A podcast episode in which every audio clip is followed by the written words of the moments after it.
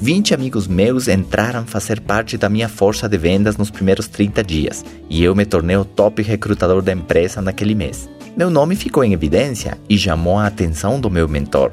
Aqui você tem mais uma dica importante. Se você quer chamar a atenção das pessoas certas, você precisa construir um resultado acima da média.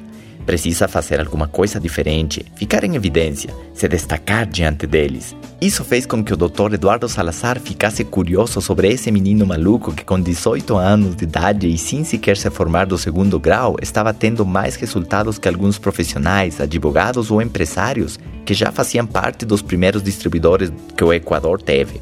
Meu segundo mês foi espetacular, recebi o meu primeiro cheque de um banco americano, do Tokai Bank. Eu não tinha nem conta bancária e recebi meu primeiro cheque em dólares.